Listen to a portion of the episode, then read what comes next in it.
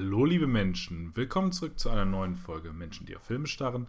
Und wie ihr hört, bin ich aus äh, nicht mehr aus der Garagengemeinschaft ausgeschlossen, sondern ähm, darf heute mit Lukas eine, also Hallo. Lukas, genau, äh, darf heute mit Lukas über eine famose Idee reden, für die wir Tabea heute aber leider außen vor lassen müssen, denn immerhin zahlt sie keine Miete. Und in Garagen entstehen die schönsten Dinge so auch der heutige Film, über den wir reden wollen, Primer.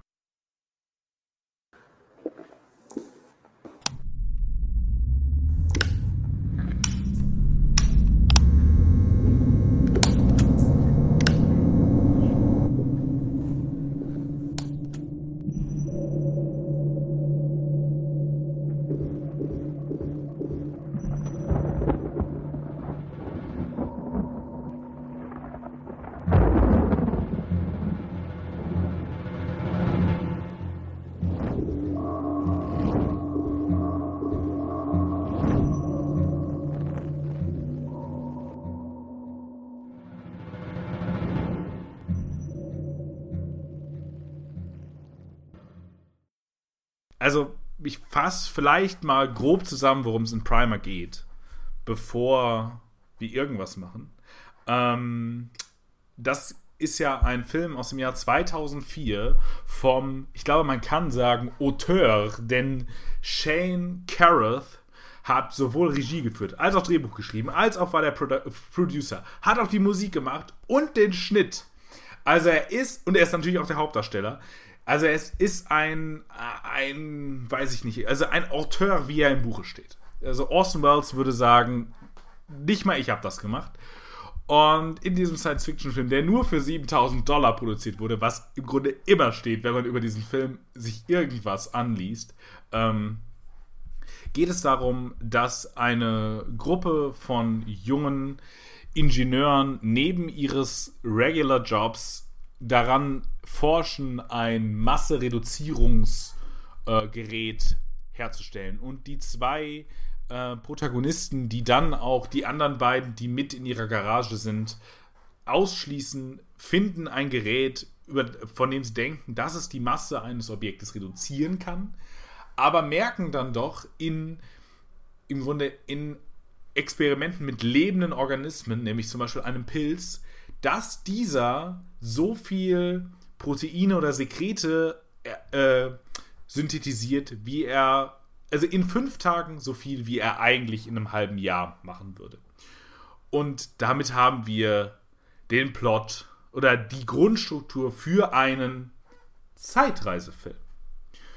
Und ich glaube, das reicht auch erstmal für eine grundlegende ähm, Skizze des Films. War, war das schon zu viel? War das zu wenig, Lukas? Äh, korrigier mich.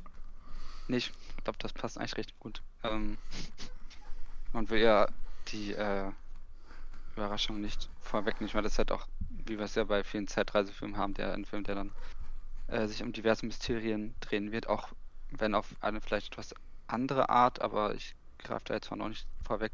Ich will, glaube ich, nur einmal kurz ähm, anmerken, das fiel mir jetzt gerade nämlich auch ein, äh, das sollte man vielleicht der Korrektheit immer machen, dass der Regisseur, ich, ich stecke da aber auch wirklich jetzt nicht drin, ähm, aber ist wohl, ich habe irgendwie nur mitbekommen, ist wohl nicht so die angenehmste Persönlichkeit. Da gibt es irgendwie äh, irgendwelche Accusations gegen ihn. Äh, ah. Ich kann jetzt aber auch nicht sagen, also ich glaube, irgendeine Ex-Freundin oder so äh, beschuldigt irgendetwas. Also ich, ich will jetzt auch gar nicht despektierlich in die Richtung meinen, also nur einmal irgendwie an erwähnen, dass ich glaube auf Twitter, es gab also die meisten unangenehmen Persönlichkeiten haben auch immer so unangenehme Twitter-Diskussionen, habe ich das Gefühl. Ähm, und da gibt es wohl irgendwie auch was. Ich weiß jetzt aber nicht, ob es jetzt um Sexismus, Rassismus oder irgendwas geht, aber ich glaube, das sollte man der Korrektheit halt einmal erwähnen, dass es äh, scheinbar kein gänzlich unproblematischer Regisseur ist, auch wenn man das jetzt in dem Werk, finde ich, jetzt nicht unbedingt merkt. Ähm, da liegt der Fokus hm. schon ja sehr woanders. Nee. Aber ähm, ich würde vielleicht was sehr Böses sagen. Auch wenn er jetzt aufgrund tun. dieser Accusations vielleicht niemals einen weiteren Film macht. Also er hat 2013 übrigens, also neun Jahre nach seinem Erstlingswerk, was ja wirklich extrem gefeiert wurde, hat er einen zweiten Film 2013 gemacht, ähm, der auch relativ gut angekommen ist, von dem ich noch nie vorher gehört hatte. Primer äh, schwurbelt ja immer so ein bisschen rum in diesen Diskussionen um, oh ja, so kluges Kino, jada, jada, jada. Ähm, ich würde sagen, es ist keine, es ist kein Verlust, wenn er keinen weiteren Film macht. Also ich fand Primer wirklich, wirklich nicht sonderlich bemerkenswert. Also in, in vielen Dimensionen. Wir können darüber reden. Natürlich ist es bemerkenswert, dass jemand mit 7000 Dollar einen Film macht und der doch noch so gut funktioniert, wie dieser Film das tut. Ähm, ja, aber er hat so ein bisschen. Und man muss auch sagen, er ist bestimmt irgendwie ein Pionierfilm, der, was man vielleicht mit Thomas Elsässer diese Mindgame-Movies nennen könnte. Also die, die reagieren darauf, auf Distributionswege von DVDs und so. Also Filme, die einen Mehrwert schaffen über mehrfaches Gucken. Also beispielsweise äh, sowas wie Inception, also der zum Beispiel sechs Jahre später erst rauskommt von Christopher Nolan. Ähm, äh, solche Filme, klar, also da ist er bestimmt ein Pionierfilm, welche, wenn Leute dazu intensiv schon geforscht haben oder was auch immer. Ähm, Seht es mir nach, falls ich ihn da jetzt, falls ich die Pionierfilme, die wirklichen Pionierfilme nicht anerkenne. Aber auf jeden Fall ist er früh, würde ich sagen, für so eine Form von diesem komplizierten Geschichten erzählen. Denn das ist es. Es ist einfach nur kompliziert. Was da passiert, ist in keiner Form komplex, würde ich sagen. Es ist einfach nur, weil es unnötig kompliziert erzählt ist, denkt man, oh, ich verstehe den Film nicht. Und ich glaube, vielleicht bin ich auch zu dumm für den Film, aber ich glaube, es gibt nicht wirklich viel in dem Film zu verstehen. So, also ich glaube, damit ist schon klar, dass ich diesen Film nicht wirklich bemerkenswert finde. Also, das ist der, glaube ich, der erste Film ist, den ich obwohl, nee, wir haben auch über die Mumie geredet, fand ich auch nicht so gut. äh, so, aber es ist, also es ist auf jeden Fall ein Film, den, der, der bei mir nicht so resoniert hat. Also es war ein, Film, den ich irgendwie maximal okay fand. Wie fandst du ihn denn? Ist kein Rampage, kann man eigentlich nur sagen. Ist aber kein Rampage. Ey, okay. Podcast zu Ende. Wir, wir sind an den Punkt gekommen. Nee, ähm. An dem du ja, endlich deine Letterbox-Kritik mal hochmachst. Ein Stern. Ist immer noch da. Ich, war das nur ein Stern? Ich glaube, das war doch noch ein bisschen mehr, oder? Ja, ich, ich, weiß es aber nicht mehr ganz. Ich glaube, ich werde aber erstmal meinen von Primer noch ein bisschen drunter setzen, weil äh, als ich den gesehen habe, dachte ich so, ja, das ist sicherlich ganz. Das war, glaube ich, so ein bisschen so eine, so eine Konzessionsentscheidung mit der, mit der Öffentlichkeit. Ähm, weil so ein paar Sachen, also ich, ich glaube, das war eher sowas so, ich denke so, der macht ein paar Sachen halt natürlich schon anders, ähm, greift ein paar interessante Ideen auf, die da aber eigentlich mit denen echt auch gar nichts mehr gemacht wird dann. Also ich war von der ersten Hälfte halt deutlich mehr angetan, als noch aber einigermaßen straight auch erzählt wird.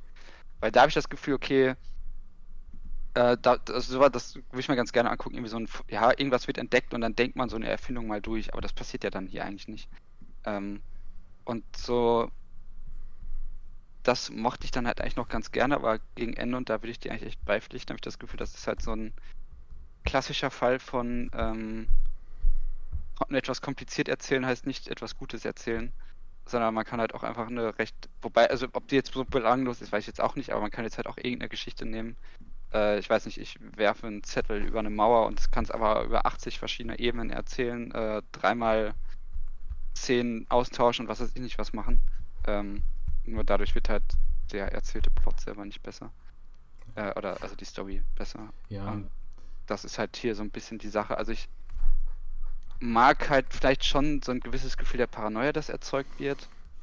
Ich, ich würde auch generell sagen, so handwerklich, wenn man so nennen will, ähm, ist, glaube ich, schon noch mit das Beste. Das funktioniert halt auch schon ganz gut. Da sind ein paar nette visuelle Ideen drin. Aber so richtig die Begeisterung verstehe ich auch nicht. Also ich weiß nicht, vielleicht hätten wir im Jahre, ist nicht von 2004, glaube ich, ne? hätten wir im Jahre 2004, 2004 da gesessen und äh.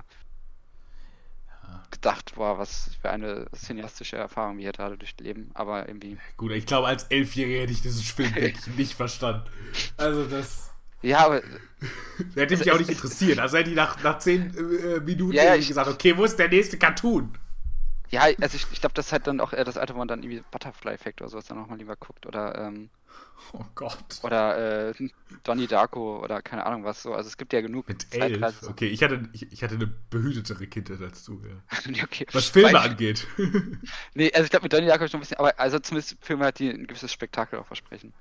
Ja. Auf irgendeine Art und Weise. Und ja, das haben wir hier ja nicht. Also das, dem verweigert der Film sich ja. Und das Ganze ist halt so, ja, da möchte jemand schon was Großes schaffen, hat man das Gefühl, die ganze Zeit. Und, ähm, oder auch so, so es, es ist auch so ein Memento-like irgendwie, nur. Oh, danke. Danke. Ich wollte gerade sagen, dieser Film leidet unter dem, ich habe hier jetzt ganz viele Feinde, unter dem Christopher Nolan-Problem. Diesem Regisseur haben zu viele Leute gesagt, boah, du bist so klug. Boah, du bist so klug. Das, also, Memento funktioniert ja noch von Nolan. So, Inception, aber spätestens bei Interstellar ist ja wirklich alles kaputt. Also das, also die, die Batman-Filme, bis, auf, äh, bis auf den dritten, äh, ist ja auch wirklich, also ist ja auch was für die, für die Tonne. Aber all das, so, du hast die ganze Zeit dieses Gefühl, so, er will was schaffen, aber er ist auch sehr von sich überzeugt. Er ist klüger als wir alle. Und das tut einem Film nicht gut, finde ich immer. Also, und da ist, da ist auch dieser Konflikt, den ich mit dem Film habe. Danach darfst du ausreden, ich habe dich schon wieder unterbrochen. Entschuldigung. Ich komme in den Podcast zurück und ich fange bei alten, meine alten Schwächen, knüpfe ich direkt wieder an. Ähm, also, er, er vertauscht was eigentlich ist, nämlich Kompliziertheit mit Komplexität. So ein Film wie die, die Müßiggänger, auf die Folge ich nochmal verweisen möchte, weil ich diesen Film, also auf die Folge und den Film, ähm, weil ich den Film wirklich toll finde, aber es ist eigentlich eine ganz einfache Geschichte. Diese Geschichte ist null kompliziert. Es ist sofort klar, worum es geht. Es ist nie twisty trusty, oh ja und ah, er war eigentlich eine Echse oder so, sondern es ist von Anfang an klar, es geht um diese fünf Freunde. Einer geht weg, dann kommt er irgendwann wieder. Alles irgendwie schwierig. Okay, haben wir. Äh, aber dafür hat er ganz viele komplexe Ebenen, die, die man lesen kann. So, da, da, da passiert ganz viel. Da passiert ganz viel mit den Figuren, mit den Charakteren, äh, mit der Welt äh, und all das. Also, das ist, was meines Erachtens nach Film stark macht. Und nicht zu sagen, wie in so einem Adventure-Novel, ah ja, jetzt les mal weiter auf Seite 300, aber da stehen vier Texte und du weißt gar nicht, welchen Text du jetzt lesen sollst. Das ist halt nur unnötig kompliziert hm. So, ja, und also da, das ist mein Problem mit dem Film, glaube ich, mein primäres, weil er sich da so hinter versteckt. Weil er im Grunde, so wäre meine These, nicht viel mehr hat als eine unnötig komplizierte Struktur. Memento hat noch mehr, also das muss man absolut sagen. Memento ist ein, ist ein sehr, sehr kluger Film, meines Erachtens ähm, Da hat man Nolan noch nicht so viel gesagt, dass er klug ist. Ähm, da haben so Leute wie ich anscheinend damit angefangen. Ach, schade. Äh, und, und, aber dieser Film hat im Grunde nichts dahinter, außer zu sagen, ja, und ah, dann machen wir den Twist noch und ah, dann können wir noch das machen und dann machen wir noch die Zeitschleife auf. Und ja, da, das ist halt ein bisschen, bisschen, un, bisschen unclever einfach. Aber, sorry, ich habe dich schon wieder unterbrochen. Kein Ding. Äh, es war ein, sehr schöner Rage. Ein kleiner, schöner Rage. Ähm, ich bin auch sehr gespannt auf Tenet. Äh, was oh, ich auch. Nolan sich da einfallen lässt. Äh, ich ich weiß nicht, ob ich hoffe. Also, äh, es interessiert mich halt auf jeden Fall schon zu sehr. Äh, ich glaube auch nicht, dass ich scheiße finden werde. Aber mal schauen. Es wirkt auf jeden Fall schon wieder sehr nach äh, Nolan will unsere Minds fucken. Äh, und mal gucken, was dabei rauskommt. Und ich bin auch sehr gespannt auf Dune. Ich weiß ja, deine Meinung ist gar nicht so unähnlich der zu Nolan. Aber auf, auf ja. Dune habe ich trotzdem schon ehrlich ein bisschen Bock. Aber also, ich gucke mir die ja auch alle gerne an. Ja, ja, ich freue mich auch auf all die Filme. Total. Aber ich, also ich erwarte halt sehr wenig und ich also ich erwarte einfach nur darauf, dass, dass, ich genervt aus dem Kino gehen werde. Und dass es den meisten Leuten nicht so geht wie mir, ist auch wunderbar. Aber trotzdem sind die Filme für mich halt doof. So, und dann, das kommuniziere ich halt. Jeder, der die Filme clever findet, kann mir das gerne erklären. Wahrscheinlich bin ich auch zu dumm für, für Christopher Nolan. Und für Dennis Villeneuve, sobald er Science-Fiction-Film macht, wird es halt meines Erachtens eine Katastrophe. Äh, so, ja, aber sorry. Back to unserem brillanten Shane, was? Wie hieß er nochmal? Oh, ja, schon. Caruth, keine Ahnung. Shane Carruth, ja. Ja. Ähm, und vielleicht jetzt auch mit einem kleinen Deep Dive, also es gibt so, also ihr, ihr merkt vielleicht auch, es ist halt auch so ein bisschen schwierig über diese Story zu erzählen, weil sie so ja auch so ein bisschen ins, ins Nichts führt, dadurch, dass sie so, also sie ist halt so überkompliziert äh, erzählt und am Ende denkt man sich aber so, ja, okay, aber was, was soll denn jetzt hier eigentlich hängen bleiben? Also ich, das ist jetzt halt die Frage, wenn man sich den mehrmals anguckt, ob man dann tatsächlich so irgendwie eine Erkenntnis gibt, ähm, hat, worüber man so sprechen soll, aber ähm, und also vielleicht spoiler ich dann jetzt einfach mal so ein bisschen, zumindest eine ungefähr Ja, wir gehen jetzt in den Spoiler-Teil. Wirklich, ist, ähm, über den Film zu reden ist sonst schwierig, glaube ich. Ja. Schieß los. Ja, also sie, sie entdeckt ja eben, ähm, dass diese Zeitreisefunktion, also dass man damit halt so in der Zeit reisen kann und dann ähm, kommt da halt eigentlich so ein ziemliches Verwirrspiel bei raus, weil es diese beiden Männer, der eine heißt der Abe und der andere heißt, weiß gar nicht, Aaron. Aaron, genau. Ähm, und Abe hat diese Maschine dann in einem, also eigentlich haben beide, packen erstmal beide diese Maschine, mit der das funktioniert, in so eine Lagerhalle ähm, und können dort quasi, indem sie die Maschine laufen lassen, äh, auf eine recht kompliziert erzählte Art halt ähm, Zeitreisen, die reisen damit die, in die Vergangenheit irgendwie, ne?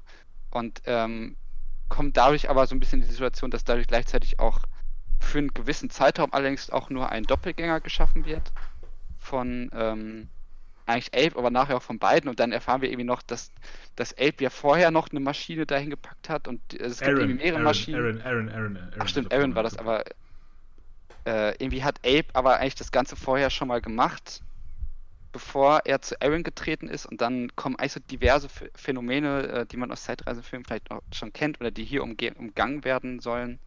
Ähm, wie irgendwie, dass halt äh, er seinen Doppelgänger natürlich nicht treffen soll, weil wer weiß, was dann geschieht, dass die äh, Gespräche genau wiedergegeben werden müssen.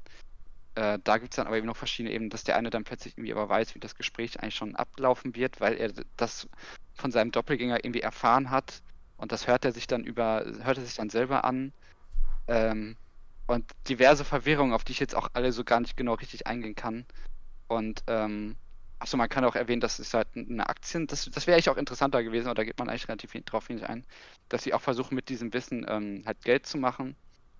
Ja, äh, man fragt sich, was wird daraus eigentlich? Also das, das ist dann nur so, ah ja, was, also der, der, der beim Drehbuchschreiben hat man sich gedacht, aber was würde man machen? Man würde versuchen, Geld zu verdienen, wie kann man Lotto spielen? Ah ja, aber das ist ja nicht so viel.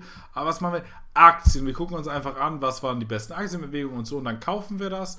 Alles klar. Und dann ähm, passiert damit nichts. Also die, die, mhm. es ist kein Unterschied, dass sie auf einmal wahrscheinlich relativ große Mengen Geld gemacht haben.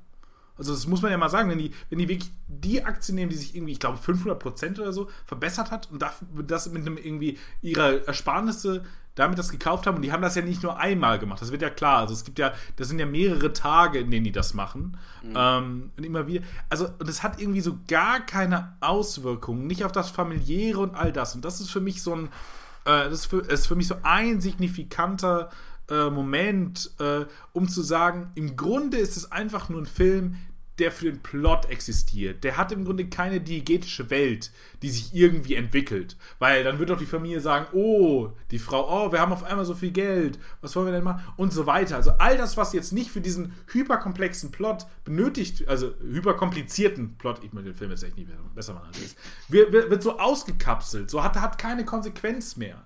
Und wie du auch gesagt hast, handwerklich ist der Film okay. Ich würde sagen, dieser Film ist handwerklich extrem heavy-handed, wie man im Amerikanischen sagen würde, gibt es diesen schönen Ausdruck, weil er bei allem so, weiß ich nicht, so, so lehrbuchartig ist. Also man hat das Gefühl, Chekhovs Gun ist ja so ein, äh, so eine dramaturgische Regel. Also wenn du im ersten Akt eine, eine Waffe siehst, muss sie spätestens im, ich glaube, dritten oder vierten Akt eingesetzt werden. Also es kommt aus dem Theater. Und mhm auch das ist hier so. Also das ist ja bei Filmen oft, äh, oft ganz gut. Viele Filme können das ja auch. Aber hier in diesem Film, alles, was auftaucht, wird später nochmal kommentiert, aufgegriffen. Aber wirklich auf eine nicht charmante äh, oder irgendwie leichte Weise, sondern immer total heavy-handed. So, ja, er hat Gewaltfantasien seinem Chef gegenüber. Oh, dann wird nochmal geguckt, dass sie irgendwie die, diese Situation von dem Ex und, und seiner Schwägerin irgendwie entschärfen und zu Helden werden. Also, nein, für Gewalt darf man das aber nicht benutzen. Oder dann, ähm, oder oh ja, wir haben, meine Frau glaubt, wir haben Ratten auf dem, äh, äh auf dem Dachboden. So, und dann sieht man, ah ja, da hat er seinen Doppelgänger irgendwie irgendwie äh, äh, narkotisiert und hochge hochgetan, damit er dann irgendwie nicht, nicht rauskommt oder vergiftet oder, oder was auch immer. Und dann sind da vielleicht auch Ungeziefer hingekommen, weil ich weiß nicht, wie, ob er den getötet hat oder nur im Grunde so lange ausgenockt hat, bis er ihn ersetzt mhm. in, äh, in der Realität. Das, also, und, und, all das so, also man hat immer das Gefühl, okay, ah ja, das wird jetzt noch wichtig. Und dann gibt es doch die Frauen, die aber dann auch nicht wichtig werden, um sowas wie irgendwie, man könnte ja auch sowas fragen, das sind ja keine Menschen, also Aaron vor allem, der im Fokus steht, ist ja auch in diesem Film niemand, der sonderlich familiär ist oder besonders nett oder liebevoll zu seiner Frau. Die ist halt eher so da als Prop so um das eben zu zeigen, um am Anfang so eine, so eine Dichotomie der Gruppe zu zeigen mit diesen Bildern und dann eben auch elementar, um am Ende diesen Konflikt, den ich nicht verstanden habe, also wie gesagt, vielleicht ist der Film auch zu klug für mich, aber diesen Konflikt, den ich nicht verstanden habe, zwischen Aaron und Abe, wo Abe sagt, ja, nee, ich gehe jetzt nicht weg, und Aaron sagt, ja, lass uns doch einfach abhauen. Und Abe sagt, ja, ich habe eine Familie. Und also, äh, wo ich nicht verstanden habe, erstens, warum Aaron überhaupt abhauen will, weil er hat doch schon diesen vier Tage Rollback gemacht, weil sie diese paranoide Angst hatten, dass der, äh, dass, dass sein äh, Schwiegervater von, der Schwiegervater von Abe in diese, diese Technologie anscheinend auch genutzt hat. Äh, also, ja. O oder, also, diesen Rollback hat er ja gemacht. Also ist das nicht passiert, dann könnte sie ja jetzt diese Technologie im Grunde abbauen, sodass sie niemand mehr benutzen kann. Und dieses Wissen irgendwie nochmal anders. Also es gibt gar keinen Grund, irgendwo hinzufahren, wo niemand sie kennt. Also, wo sie die Sprache nicht können und so. Das sagt er ja. Das ergab, das war der eine Punkt, wo ich gesagt habe, das ergibt für mich keinen Sinn. Und ich hatte jetzt keine Lust, mir 20 Minuten Videos anzugucken, die mir das eventuell erklären können. Ähm, weil alles andere in diesem Film, finde ich, ist, wenn man ähm, sich ein bisschen wenig davon ablenken lässt, was der Film dann irgendwie so ab und zu als so Decoys an die Seite wirft, so und eben wenn man so ein bisschen so Gedächtnisleistung macht, wir schreiben ja zum Beispiel auch mit, also wir machen uns ja Notizen. Damit ist es ja auch leichter, so einem Film zu folgen. Ähm, und wir wussten ja auch, worauf wir uns einlassen. Also zum Beispiel, ich war darauf gewappnet zu sagen, okay, ich muss gut aufpassen, weil dieser Film soll so super komplex sein. So, und dann saß ich da, gut, irgendwann habe ich dann die Amazon äh, Angebote für Blu-Rays durchge durchgescrollt, da habe ich schon gemerkt, wie sehr mich dieser Film gefesselt hat. Ähm, aber genau das ist es so. Also es ist alles so ein bisschen, es ist also alles so schwerfällig. Und das, obwohl dieser Film nur 77 Minuten lang ist. Der fühlt sich, der hat sich für mich angefühlt wie ein vier Stunden Marathon. Also ich saß so und dachte, boah, wann ist das Ding endlich vorbei? Ich finde es halt auch so krass. Also du hast ja gerade schon so ein paar Punkte genannt, wie viel da vielleicht noch angedeutet wird. Und gerade so in den ersten 10 Minuten dachte ich so, oh, das könnte eigentlich noch echt interessant werden. Ähm, der Anfang ist richtig gut, finde ich. Ich mag den ja, Anfang vom Film. Weil, weil da. Also ich, da waren zum Beispiel jetzt gerade die, ähm, können wir einmal kurz obligatorisch die, die Frauenfiguren ansprechen, aber da gibt es ja auch nicht viel zu sagen. Äh, das ist quasi eigentlich so wie letzte Woche, sie ist da. Ähm, aber der, der, der Film fängt da eigentlich so schön an, wenn die, ähm, weil wenn diese Vierergruppe, also diese, diese vier männlichen Figuren ähm, am Tisch sitzen und sich halt irgendwie beraten und ähm, die sind halt im, in der einen Hälfte des Bildes und auf der anderen Hälfte, und das sieht man halt auch ganz schön getrennt, ist halt die Frau, die ähm, in der Küche steht. Und die, die, die Kamera betont halt die räumliche Trennung und betont halt auch diese Rollentrennung. Und ich dachte mir, okay, das ist irgendwie scheinbar ein Film, der ein ganz starkes Bewusstsein halt dafür irgendwie aufbringt, dass ja. sie. Ähm, ich war auch total glücklich. Und ich, ich dachte gedacht, in dem Moment wirklich so, oh, das, da, da könnte jetzt noch irgendetwas Interessantes passieren, aber nö. Ja, ja auch so, auch dass diese Nebengeräusche immer wieder das andere überschatten. Mhm. So, dass es, dass es da immer wieder irgendwie so Konflikte gibt auf der tonalen Ebene. Und ich dachte, okay, cool, ja, weil das ist ja ein total Spannungsverhältnis, in das die Familie da gesetzt wird, weil er nach seinem Regular-Job jetzt irgendwie noch das macht. Es gibt gar keine Zeit irgendwie für Zweisamkeit. Es gibt irgendwie erst so total verkopft und das kann auch in doofe Richtung gehen. Aber erstmal dachte ich, okay, ist ein spannender Anfang für einen Film, von dem ich ja auch schon wusste, dass es ein Zeitreisefilm ist. Mhm. Ähm, und, und so, ich dachte, ja, okay, also seit Back, the, Back to the Future und so wissen wir ja auch, im Zeitreise geht es eigentlich immer darum, dass wir vielleicht mit unserer Mutter nicht schlafen sollten, also der, den Anti-Ödipal sein sollten, aber das, das vielleicht für ein anderes Mal, ähm, also dass es schon irgendwie immer um, auch, auch um Sex geht. Aber dann ist da, also wie gesagt, also dann würde ich wieder sagen, die, und dann wird die Frau irgendwie so zu einem Prop, so, und dann ist sie dann irgendwann weg, weil ich war am Anfang auch begeistert, wie, genau wie du. Ich dachte auch total gut. Auch diese Szenen in der Garage, wenn sie da experimentieren. Mhm. Es ist ein gelungener irgendwie Wissenschaftsfilm, finde ich. Also als jemand, der auch mal selber im Labor stand, äh, habe ich da ganz viel wiedererkannt, ganz viele Dynamiken, die es dann auch zwischen den Leuten gibt. Auch dieses, wie exzessiv sie die Kamera in Szene setzen. Und das ist, glaube ich, mhm. auch vielleicht die einzige reflexive Wendung, die der Film macht, dass er das, dass er das, das zu einem Film über den Film macht. Also er sagt ja am Anfang und am Ende, das ist ja eine der großen Rahmenstrukturen, ähm, sie nahmen, was da war und machten daraus mehr. Ähm, das ist ja im Grunde das, was der Film im Grunde macht. Er nimmt irgendwie das Banale, das Alltägliche in vielen Punkten und macht durch seine Operation damit, durch Montage, macht er mehr daraus. Also eine irgendwie äh, spannende mhm. Geschichte. Und ähm, das ist dieser ganze Film. Im Grunde, er macht, er nimmt ja auch sehr wenig, also die 7000 Dollar, die immer wieder akzentuiert werden. Oder man sieht es ja auch einfach, dass das keine teure Produktion ist. Das, dafür muss man nicht mehr das Budget kennen. Ähm, und macht daraus mehr. Also es ist eine, wie gesagt, ich würde immer noch sagen, es ist für einen, für einen Indie, äh, für einen, für einen tatsächlich Independent-Film, äh, ist es eine, es ist ein guter Aufwand, den die betrieben haben. Ähm, wenn ich den jetzt einfach so, wenn ich den jetzt nicht mit so viel Vorpreislorbeeren äh, vorgesetzt bekommen hätte, wäre ich wahrscheinlich auch nicht so hart zu dem Film, wie ich jetzt gerade bin. Aber er wurde mir mal als einer der klügsten Filme und der kompliziertesten Filme aller Zeiten erzählt. Und das ist er in meinen Augen wirklich überhaupt nicht. Ähm, und und auch das, also dieses irgendwie dieses Misona Beam, wenn sie dann diese, diese Wackelfigur einbringen und es dann zum Kamerabild geht und wie, wie intensiv dann sagen, oh ja, die Kamera, die ist so wichtig und die ist so teuer und du musst mir die ersetzen, wenn die da ist. Und, also die, die zu so einem wertvollen Gut wird. Und ich dachte, der Film macht damit noch mehr. Also mit dieser Reflexion auf das Kino. Aber eigentlich, was er am Ende nur macht, ist zu sagen, das ist eine Geschichte, die ist nur im Kino möglich. Und das ist wirklich ein Kurzschluss, dass es keine Zeitreise in echt gibt, das weiß ich auch. Also da, das erschien mir dann doch wenig. Vielleicht bin ich auch noch zu sehr in diesem Status, dass ich lange über eine Sache sehr viel nachgedacht habe und zu wenig über anderes. Ähm, und deswegen bin ich vielleicht auch gerade selber so ein bisschen einfach in meinen Gedanken. Aber alles in allem habe ich nicht viel mehr in diesem Film erkannt als das. Ja, die, also ich finde es gerade ganz schön, dass du diese, diese Labor, dieses Laborsetting beschreibst. Das mochte ich halt auch ganz gerne. Also ich, ich hatte das Gefühl, da, also ich, ich würde den Film halt echt gerne so in, in, zwei Hälften aufteilen. So ist die Frage so, wo der schlechte Part beginnt oder der schlechtere.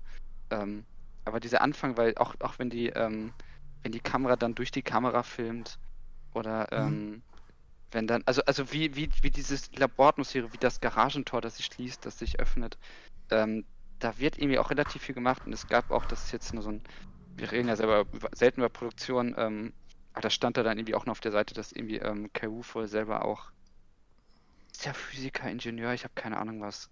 Ähm, und dass, dass sich das auch so in den Gesprächen niederschlägt, was zur Folge hat, dass ich nicht wirklich viel ver äh, verstanden habe, was die eigentlich reden. Ähm, aber ähm, man merkt schon irgendwie eine gewisse Form der Expertise da, die da äh, vorhanden ist. Und was ich halt auch macht, und das, oder was ich gern gesehen hätte, und das deutet der Film auch, und dann macht der halt aber auch nichts. Ich meine, dieses Garagensetting ist ja halt schon eine ziemlich besondere Sache, so eigentlich, weil äh, also da hätte man so viel mitmachen können. Das ist ja eigentlich so der, der, der große Mythos irgendwie. Äh, der, Absolut. Der Entwickler das ist der, der amerikanische Mythos der Gegenwart, oder? Also und, die, ja, die so, Garagenunternehmen. Silicon ja. Valley irgendwie oder kam, was man, ja, da, was man da reinsetzen exakt. will. Äh, Bill Gates, der äh, sagt man, Microsoft dort gerade erst einen PC zusammengeschraubt hat oder so. Ja, Jeff Bezos, äh, Wozniak, Jobs und all das. Also, dass das alles Mytholog Mythologien sind, müssen wir vielleicht auch nochmal mhm. kurz betonen. Diese Leute waren alle äh, die waren, haben nicht in dieser Garage gearbeitet und waren irgendwie so arm und äh, haben das irgendwie von ihrem Taschengeld zusammengespart und so. Also, aber das nur als Fußnote. Aber ich bin ja, total bei dir. Das, das hätte ein total interessantes Kommentar, also auch sehr früh, das, das wäre sehr, sehr früh gewesen. Das war ja noch im Grunde lange vor, äh, vor ja, Facebook und so weiter. Äh, bitte? Ich glaube, da lebte Steve Jobs auch noch, oder? Ja, noch, noch lange, noch lange, da, da war noch sehr, sehr, sehr gesund. Ähm, ja. Und also, das, das wäre eine ganz frühe äh, Möglichkeit gewesen, dazu irgendwie was zu sagen. Aber äh, ich mache jetzt wieder Platz für dich. In meinen Augen ist es nämlich gar nicht passiert. Ja, ja, weil ich, ich hatte halt auch so das Gefühl, es wird angedeutet, wenn die auch so ein bisschen über ökonomische Not sprechen äh, und die, die vier Freunde, die sich so, äh, also die vier Männer, über die anderen erfahren wir auch kaum was, ähm, die sich so ein bisschen entzweien und wie die Projekte und dieser Erfindungs-, also dieser wirklich der Wille, etwas zu erfinden, da hätte man so viel ausmachen, aber es also klar, wir sind ja auch nachher nie wieder in der Garage so ungefähr. Ähm, da, da zerbricht der Film irgendwie. Und, und das eine Moment, wo ich in der zweiten Hälfte, die wir jetzt mal irgendwie so schematisch skizzieren, ähm, Hoffnung hatte, war da, wo die Medien wieder eine Rolle spielen. Da dachte ich, oh, er kehrt zurück. Der Film kehrt zurück zu dem, was er vielleicht uns eigentlich erzählen möchte, nämlich eine, eine Geschichte über Medien und über, über die Herrschaft der Medien und der Mediendispositive. Wenn es nämlich um diesen Ohrstecker geht, der im ersten Treffen, das erste Mal als Abe zu dieser Bank kommt, ja schon super offensichtlich ist. Also, mhm. dass er diesen Ohrstecker im Ohr hat. Und ähm, äh, wenn dann also klar wird, ah ja, das sind irgendwie die aufgenommenen Gespräche und so weiter und so fort. Dadurch hat er eben schon Wissen. Jada, jada, jada.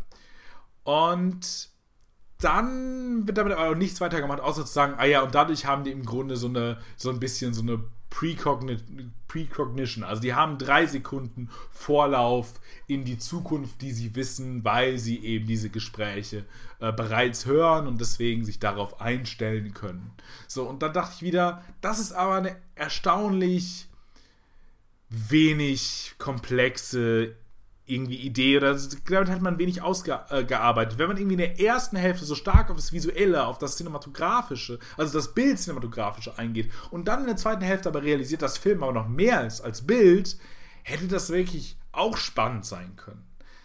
Aber auch, äh, wie gesagt, aber auch dann gibt es halt nicht mehr zu sagen, außer um das um diesen Plot irgendwie noch komplizierter man oder um diese Kompliziertheit irgendwie wieder in, mit Sinn zu füllen und zu sagen, ja, aber die wissen das ja auch und die haben das medientechnisch aufgenommen und Medien sind eben auch die Überbrü Überbrücker von Zeit und Raum und deswegen können wir das uns ja hier auch im Kino angucken.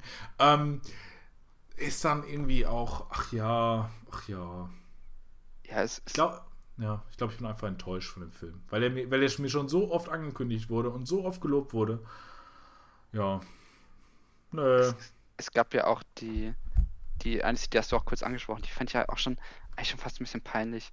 Diese Szene, ähm, in der er diesen Abend da retten soll mit den, der, der, der äh, Ex, der mit der Waffe reinkommt. Oder, ich weiß auch gar nicht genau, wer, welche Figur das eigentlich war. Irgendeine Figur, die man eigentlich auch nicht wirklich kennt.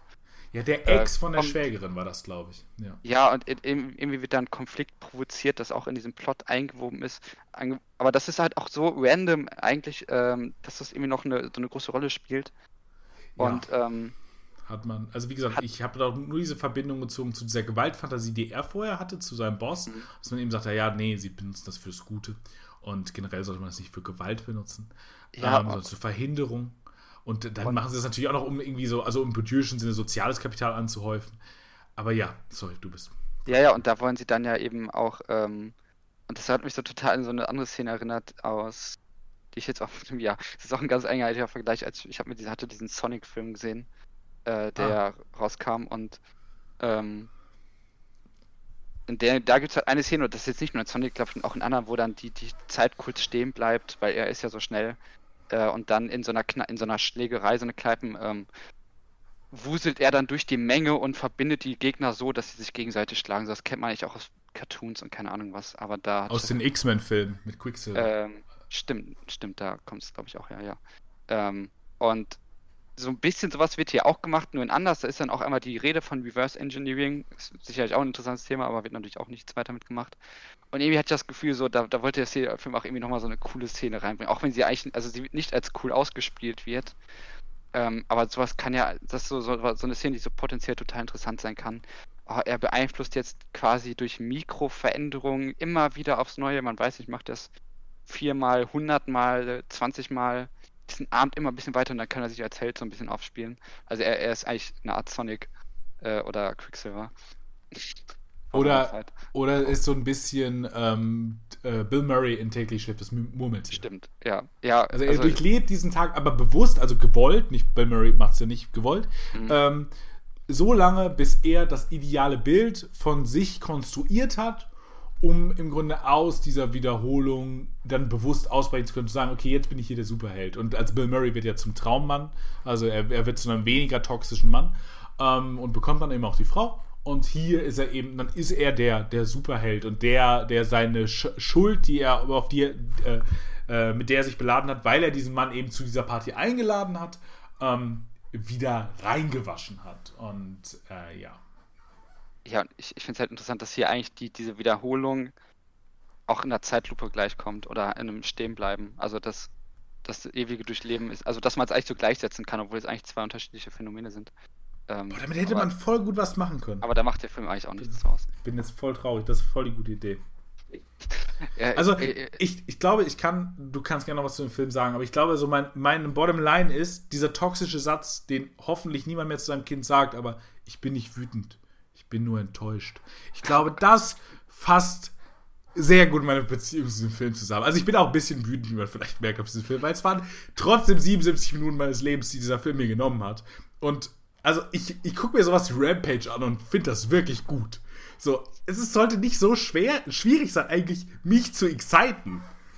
Äh, aber anscheinend ist es das. So, ja. Sorry, du, äh, du kannst gerne noch ganz viel über den Film sagen, aber ich habe eigentlich, ich habe nichts mehr. Ich habe, glaube ich, auch nichts Großartiges mehr. Ähm, ich finde, der Satz hat auch schon wieder wehgetan, als ich ihn gehört habe. Aber, ich hoffe, äh, deine Eltern haben das niemals zu dir gesagt. Nee, ich glaube tatsächlich eigentlich auch nicht. Äh, also ich habe mich zumindest nicht dran erinnert. Aber ich meine, es gibt ja auch Wege, sowas ohne Worte auszudrücken. Ja. Aber ähm, ja, es ist die, die Vorstellungskraft reicht schon, um es sich gut vorstellen zu können. Ähm, aber ich glaube eigentlich nicht. Also ich habe halt so viele. Ich habe jetzt in, in meinen Notizen so viel stehen, was halt so Ansatzpunkte sind, dass sie den Kühlschrank da und doch nicht zerstören wollen.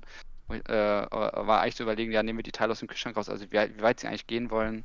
Äh, irgendwann auch so die Frage, ob wir eigentlich mal Schutzgläser tragen sollen, so Arbeitssicherheit ist auch irgendwie eine ganz Ja, auch lustige Sache da. total spannend. Äh, aber wird auch nichts gemacht, das halt, ja, und ich meine, es hat mir schon gesagt, die Kamera ist halt sehr beobachtend und macht eigentlich auch alle Späße mit. Ähm, das Auch das mit dem. Kühlschrank, super spannend, weil sie damit im Grunde auch der Frau, die ja mit dem Häuslichen assoziiert wird hier am Anfang ganz stark, im Grunde ein Teil, der elementar für ein einfacheres Leben für sie ist, genommen hätten.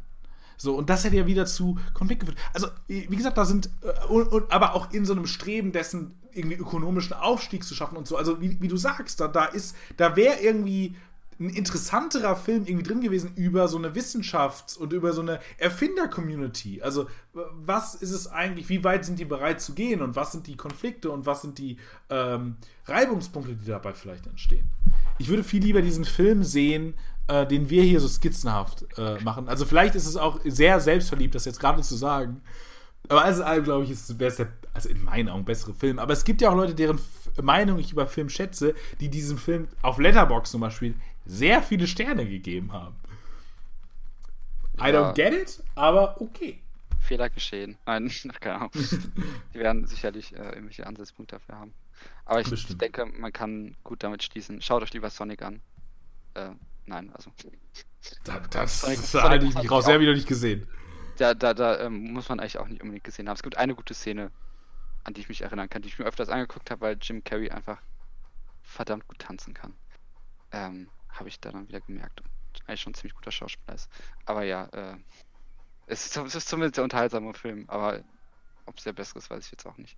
Ähm, ja, aber bessere Filme, vielleicht hast du ja irgendwas Tolles, Besseres gesehen, um eine schöne Überleitung zu machen. Ich gehe jetzt mal nicht davon aus, dass du noch irgendwas sagen willst. Ähm, nee. Äh, hast du fertig. denn irgendwas anderes Schönes gesehen, das du uns nahelegen willst? Ja, erstmal habe ich gesehen und ich habe gehört, eure zwei ganz tollen Folgen, die ihr ohne mich aufgenommen habt. Aber darin habe ich ja auch gehört, was du dir für eine Arbeit gemacht hast, über die du jetzt mal vielleicht kurz reden möchtest. Ähm, ach so, ja, wir haben. Kommunikationskanäle. Äh, ja, ja, wir haben äh, eine E-Mail-Adresse eingerichtet. Okay, das ist jetzt auch, auch kein so großer Akt. Hey.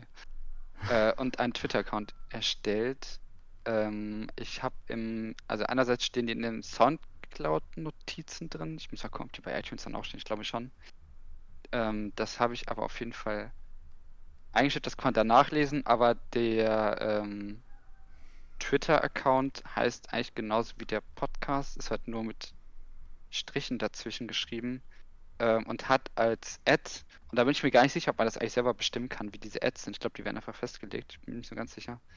Äh, da steht eigentlich Ad die Starren. Ich habe mal versucht, das zu finden. Ich hab, konnte es da noch nicht finden, aber vielleicht geht das mittlerweile. Äh, ansonsten kann man das aber halt über die Geil. Info. Die Starren. Wie geil. ja, auch das die groß geschrieben und natürlich auch in das Starren auch. Ähm, geil. ich weiß nicht, ob man das noch irgendwie ändern kann, oder? Man lässt es einfach. We are the Stalker Podcast. Ja. Ja. ähm, aber ja, den könnt ihr da auf jeden Fall finden und die E-Mail-Adresse, äh, wie heißt die nochmal? Ich meine, niemand, kaum jemand schreibt auch Mails, ne? Äh, Menschen, Vielleicht gibt es jetzt. Sorry, ja. Menschen, dann Unterstrich, Starren, Unterstrich, Starren, Filme at web.de. Steht aber auch auf der Seite. Ähm, Ja, ganz da, vielleicht schaue ich da mal ab und zu rein.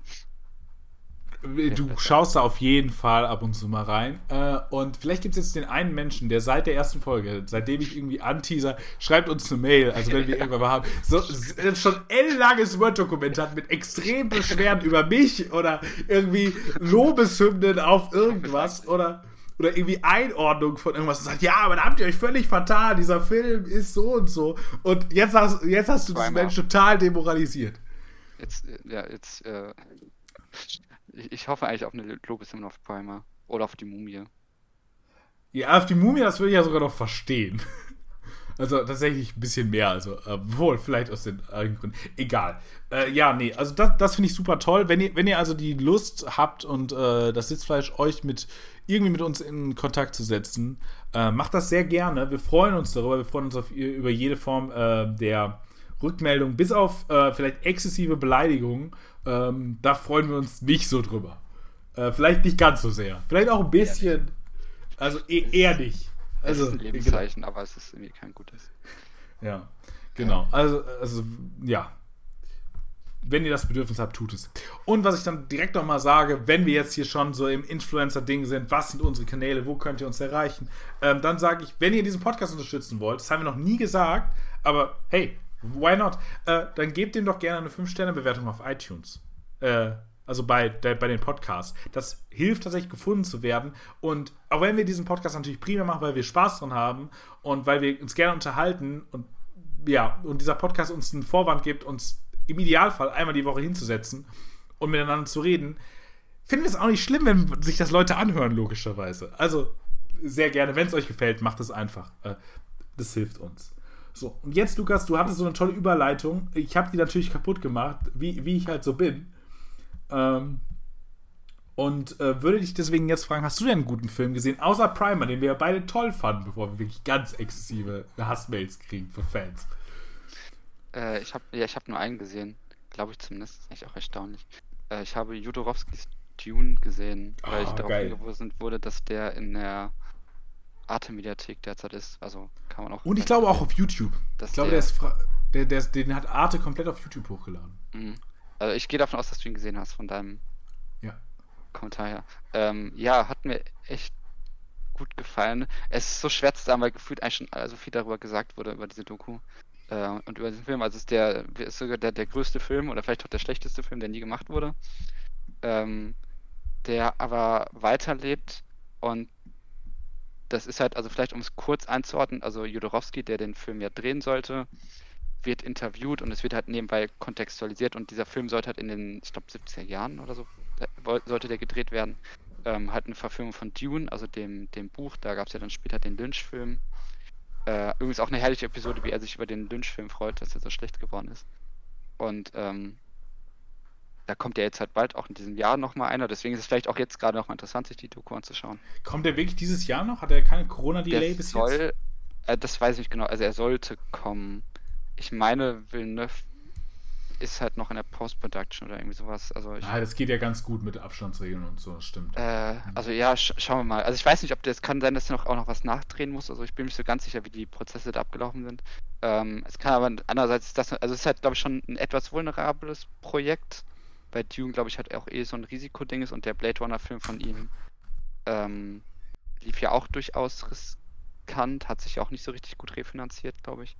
Aber okay. ähm, ich, also offiziell sollte er noch dieses Jahr kommen. Es ist wahrscheinlich auch abhängig, wie das mit Tenet und so läuft. Das ist ja eh so ein ganz heiß erwarteter Film, äh, auch gerade was so die Zukunft des Kinos angeht.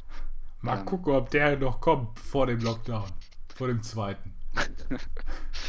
ja, hoffen wir mal. Ähm, oder vielleicht, ach, ja, das ist zu schwer vorher zu sagen. Äh, ja, auf jeden Fall Jodorowskis Dune. Äh, und er sollte den halt drehen und das lief halt so ab, dass er sich verschiedene Leute zusammengeholt hat, dass halt alles bekannte Namen sind. Also das ist ja echt krass, wenn er sich da alles an, an Bord geholt hat. Äh, aber auch lustig, wie, äh, er erzählt dann auch, wie er sich Awesome Wells irgendwie an Bord geholt hat oder Salvador Dali. Das sind auch Anekdoten, ähm, die man sich auch echt nur schwer ausdenken kann. Ähm, und irgendwie Pink Floyd und irgendwie warum dann David Carradine da reinkommt. Und ich weiß gar nicht, wer da, welche Namen da noch alle gefallen sind. Natürlich äh, HR Giga und ähm, alles so andere, dass die halt auch so gewisse Größen damals schon waren oder es danach auch vielleicht geworden sind, in, äh, vor allem auch im Science-Fiction-Kino eben. Und die haben zusammen eben so äh, Artworks erstellt, Kostüme gezeichnet. Also sie haben quasi so ein, so ein Buch erstellt, das Jodorowski auch besitzt und ähm, da quasi äh, Storyboards. Und es war eigentlich alles schon fertig. Man hätte noch anfangen müssen zu drehen, aber es, das Geld kam nie zusammen und dann wurde aus diesem Projekt nie was. Und dann sind halt diese ganzen Größen dieses Films irgendwo anders hingegangen zum Teil und haben dann eben zum Beispiel sowas wie Alien kam, kam dann zustande. Ähm, oder im Blade Runner hat man äh, Einflüsse. Also das ist eigentlich ein unglaublich einflussreicher Film. Star Wars ist auch beeinflusst davon. Und ähm, da wird halt eben diese Geschichte dieses Films nachgezeichnet. Und das Geile ist halt, Jodorowski ist halt wirklich ein Maniac, wenn man sich den da anguckt, wie er da sitzt. Ich, ich finde das so großartig, wie er einfach alles reenactet, wenn er da, wenn er da sitzt und irgendwie, er sagt ihm dann fährt die Zunge raus und dann macht er so ein Zungengeräusch. Äh, also er, er geht komplett mit. Äh, er sagt eigentlich auch ein, zwei Sachen, die halt schon man vielleicht nicht unbedingt sagen sollte. Ähm, es gibt ein Zitat über, über äh, Respekt gegenüber Frauen und Kindern. Ich weiß nicht, ob du diesen, diesen Satz noch äh, in Erinnerung hast. Ähm, es gibt einen schönen Teil, wo er irgendwie sagt, er, er hat den Roman von Dune, also er hat Dune vergewaltigt. Den Satz mag ich eigentlich sehr gerne, mit, dass er sagt, er hat das, er, also ich scheiß auf das Buch, so ich mache mein eigenes Ding. Äh, er hat das nur gleichgesetzt mit einer anderen Sache, dass man gegenüber Frauen vielleicht nicht so auftreten sollte. Aber äh, insgesamt, ich habe jetzt schon so viel drüber gesagt. Also es ist halt, es ist halt einfach ein mega faszinierendes Projekt, dass da auch ähm, durchaus kritisch, finde ich, auch ähm, in Szene gesetzt wird. Der Film ist natürlich schon trotzdem sehr begeistert von diesem Projekt. Ähm, finde ich aber an ein paar Stellen auch trotzdem kritisch gegenüber. Und es ist einfach von vorne ein bisschen interessant. Also, man kann da so viel zu sagen, aber es wird auch schon so viel zu gesagt und weiß nicht, vielleicht willst du ja auch noch irgendwas anmerken.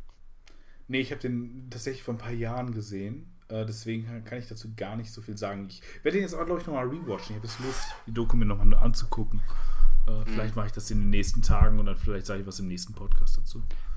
Ich habe auch ein bisschen Lust bekommen, eigentlich mal seine anderen Filme zu sehen. Zumindest seine, äh, also die sehen halt auch ganz weird aus, aber ähm, die Bildsprache wirkt schon recht faszinierend. Und ich habe halt auch, ich habe Hoffnung, aber ich habe auch ein bisschen Angst vor diesem neuen Dune-Film. Ob Villeneuve also die Sache ist, ich, ich habe jetzt halt diese Vision gesehen, äh, die halt so ein bisschen ausdrückt, also die hat schon einen gewissen Wahnsinn ausdrückt und halt auch einen Größenwahn.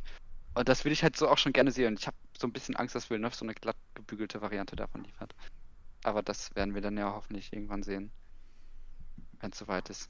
Ähm, aber ja, was, was hast du denn gesehen? Ich kann jetzt aus zwei ganzen Monaten schöpfen. Es sind trotzdem erstaunlich wenig Filme dafür, dass ich aus zwei Monaten schöpfen kann. Ähm, worauf ich hinweisen möchte, es wird jetzt primär wahrscheinlich so in vielen Punkten Word-Dropping oder Name-Dropping.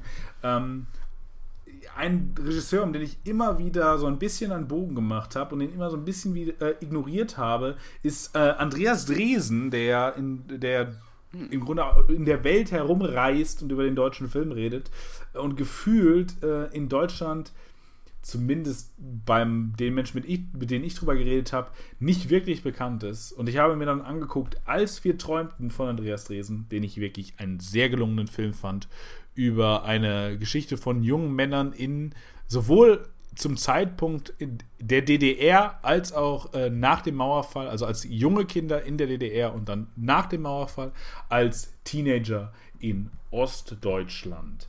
Ähm, ein wirklich sehr gelungener Film, möchte ich darauf hinweisen. Hat mir wirklich gut gefallen. Hat hm? er nicht auch diesen Gundermann gemacht, der so gut sein soll? Ja, Gundermann hat er auch gemacht, genau. Ähm, Den ja, es auf Netflix. Ostdeutsch, also irgendwie so das Ostdeutsche ist ja, glaube ich, so sehr stark sein Thema. Ja, hat genau. mich auch mal interessiert.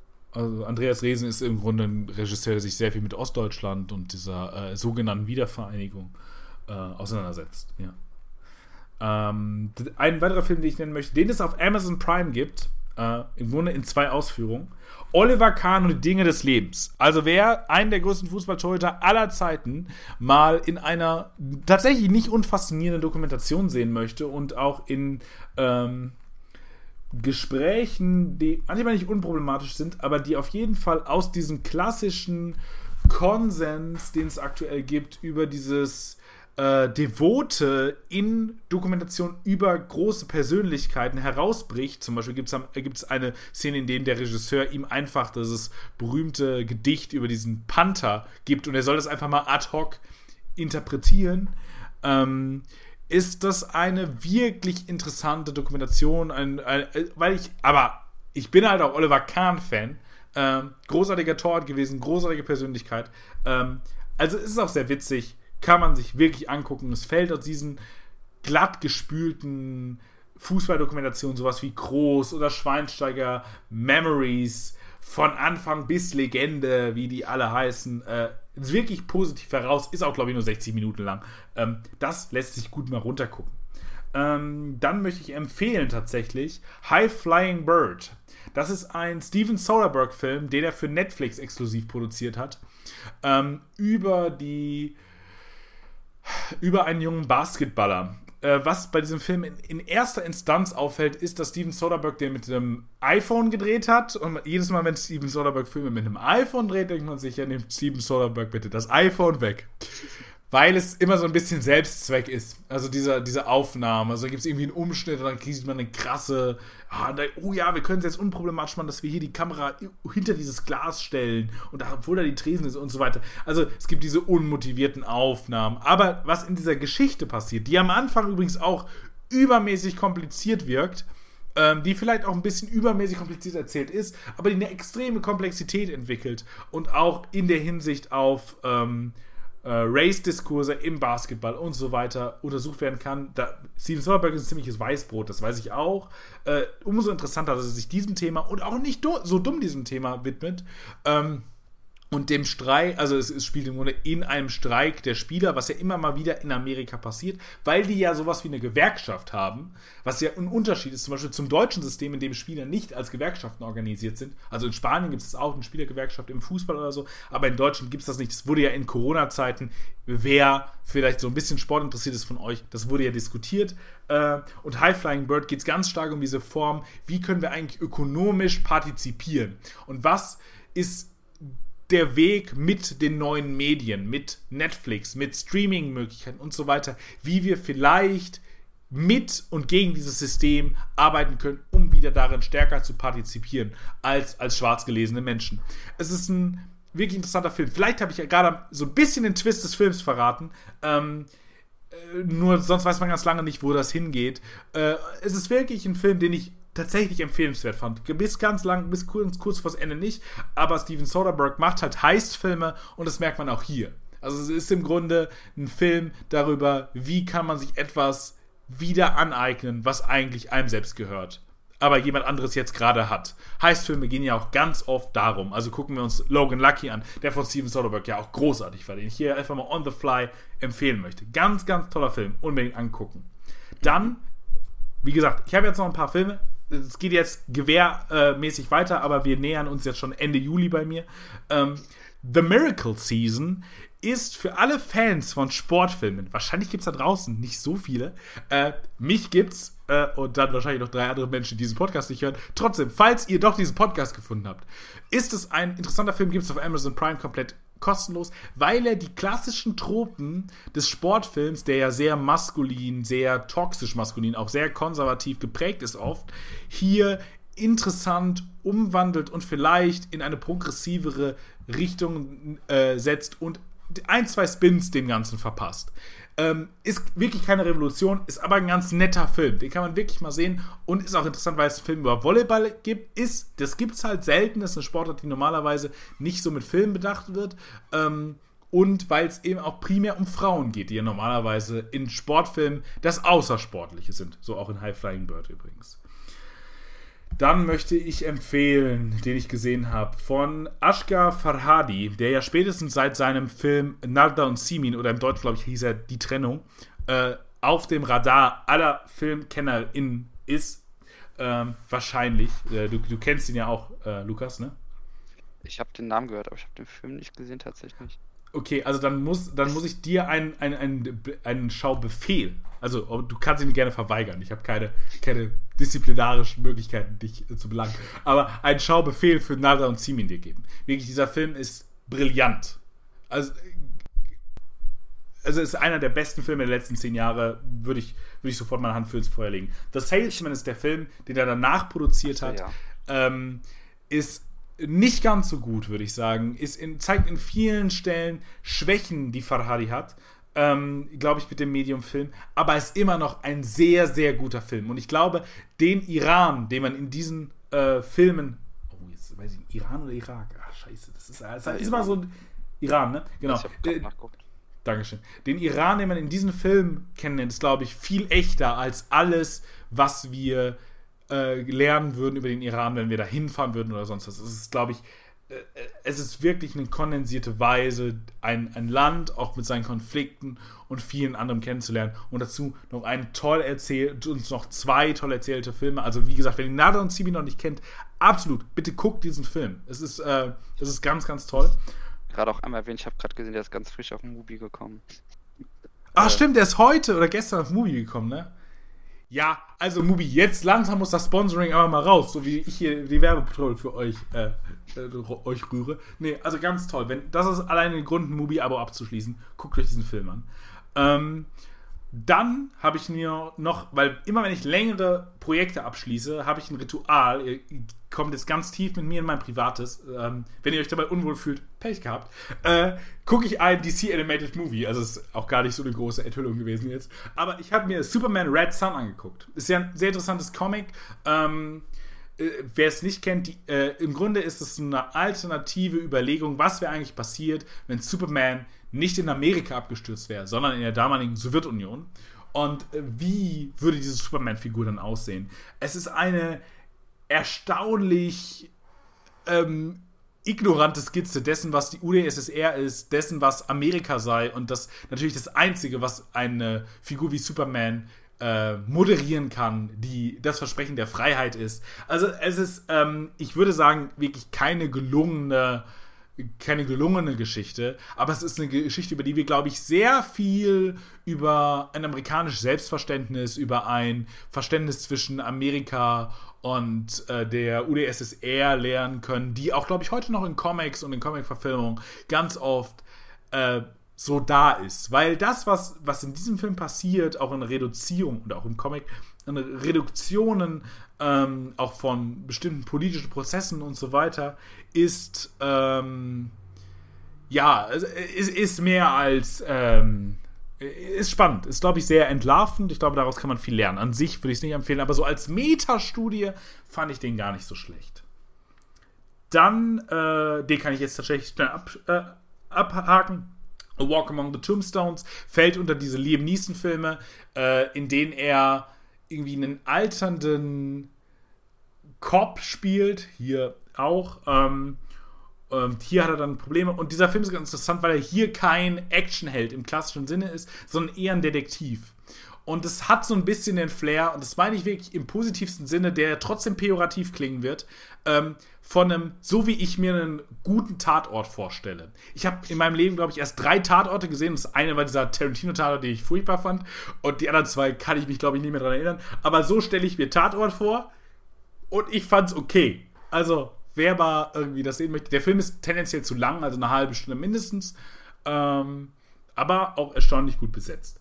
Damit bin ich aber auch fertig mit dem Film. Und jetzt nochmal kurz: Sing Street fand ich wirklich einen charmanten Film von 2016.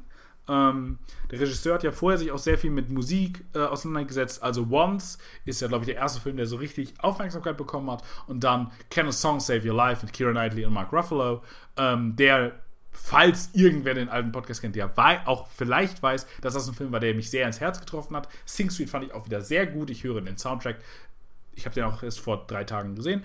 Ähm, seitdem immer mal wieder. Äh, ich finde es ein ganz guter Film, der so eine, der auch so eine Schnellskizze so von gewisser Musik, der, glaube, 80er, 90er würde man sagen, der das so im, im, im Schnellverlauf durchargumentiert und der, der, der so eine, so eine Durchlaufskizze ist und der auch versucht zu hinterfragen, was kann eigentlich eine irische Identität sein.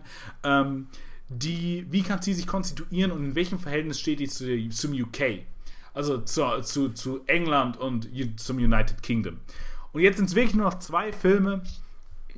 Und das ist ähm, The Lincoln Lawyer, sagt mir, ne, äh, sagt mir mein Letterbox-Account, würde der heißen. Im Deutschen heißt der, ich glaube, Der Mandant mit äh, Matthew McConaughey. Und das ist im Grunde so ein, ich würde sagen, es ist ein Scharnierfilm in Matthew McConaugheys Werk.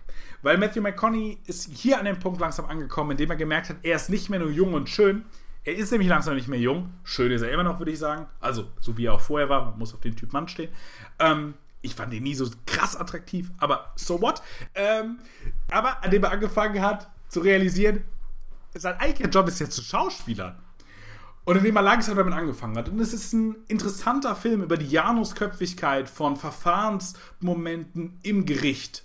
Also was schafft eigentlich dieser Verfahrensmoment, also tatsächlich auch im Luhmannschen Sinne meine ich das hier, ähm, für Aushandlungsmomente, für, für Räume, für Konflikte, für auch Wechsel zwischen den Personen, zwischen dem Privaten und dem Professionellen. Also es ist ein Film mit vielen interessanten mit sehr, sehr viel Interessantes, auch mit der Verbindung zwischen ähm, der Straße, also diese, der populär oder der niedrigen Kultur äh, und, und auch äh, einer niedrigeren Klasse und dem vermeintlich höher gestellten, ähm, das, den, den, den, ähm, äh, den, den Juristen, dem, den Studierten, den Weißen und so. Also es ist ein Film, der sehr viele, sehr interessante Gedanken hat, total unterschätzt. Ich finde, der wird, äh, der Film kommt sehr, sehr selten vor. Auch wenn man über Matthew McConaughey redet, redet man eher über Dallas Buyers Club Mud und so. Alles völlig zu Recht, gute Filme. Aber ich würde tatsächlich auch The Lincoln Lawyer mit reinnehmen. Oder eben, wie im Deutschen heißt, Der Mandant.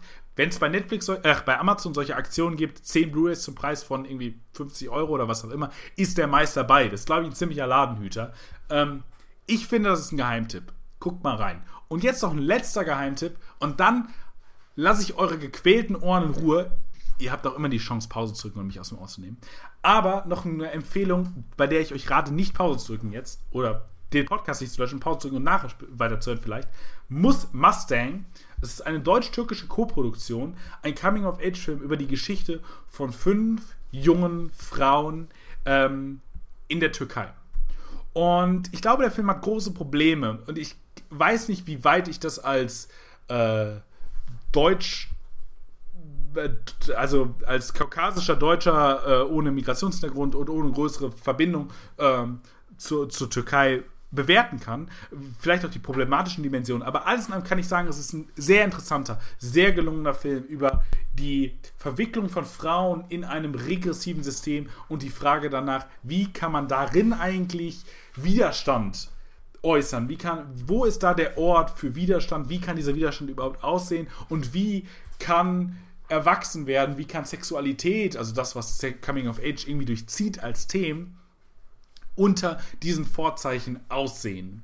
Ähm, man kann diesen Film bestimmt kritisieren für sein Türkei-Bild. Das kann ich nicht machen. Da müsstet ihr euch an eine andere Stelle wenden. Das wäre bestimmt auch super interessant. Aber der Film an sich, ich würde den trotzdem sagen, auf jeden Fall ist er sehenswert und, und denkenswert. Also darüber nachdenkenswert. Ähm, und jetzt ist diese Kaskade an Empfehlungen auch vorbei. Ähm, es waren auch fast alle Filme, die ich in den letzten zwei Monaten gesehen hatte. Ich hatte anderes zu tun, leider. Aber ich hoffe, da ist der ein oder andere Film für den oder die eine oder andere dabei. Ähm, ja, genau. Ja, das könnte tatsächlich, äh, also irgendwas an der Aussage wird sicherlich dafür dabei sein. Ich finde es gerade irgendwie lustig, wie, wie, wie, wie sehr wir Primer schon weggedrängt haben. Ich muss gerade kurz selber überlegen, über welchen Film wir eigentlich nochmal geredet haben heute. Ja, Primer. Guckt euch, also guckt euch. Vielleicht bist du auch einfach aus deiner Box gerade aufgestanden, oder? Weil, weil ja. Ich verschwinde. Wir fangen jetzt einfach nochmal von vorne an. Lukas, wie fandest du eigentlich Primer? Mhm. Ja. Sehr gut. Auf einmal. Den Gag hat bestimmt noch niemand gemacht. Ja, okay. Nein, nein. Ach, Zeitreisefilme. Naja, egal. Äh, ja. Okay. Dann haben wir, glaube ich, Liebe... auch nicht. Und können wir eigentlich auch ja. zum Ende kommen, ne? Ja. Genau. Liebe Menschen, lasst die, Ze die Zeit äh, nicht so lang werden. Äh, genießt das weiß ich nicht, gute Wetter, kann man das sagen? Mir ist das ja alles viel zu heiß.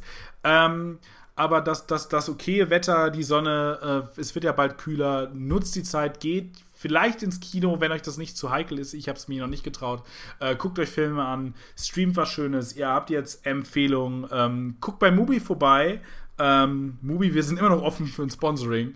Und wir hören uns im Idealfall. Und jetzt sollte das wieder funktionieren, denn ich bin äh, on fire. Äh, nächste Woche wieder. Ich hoffe, Lukas ist dabei. Ich hoffe, Lukas, dir geht es immer noch gut. Dir wird es gut gehen. Äh, ich weiß auch nicht, warum ich das jetzt gesagt habe. Liebe Menschen, macht's gut. Ich bin fertig. Ich hoffe es auch. Gut. Adieu.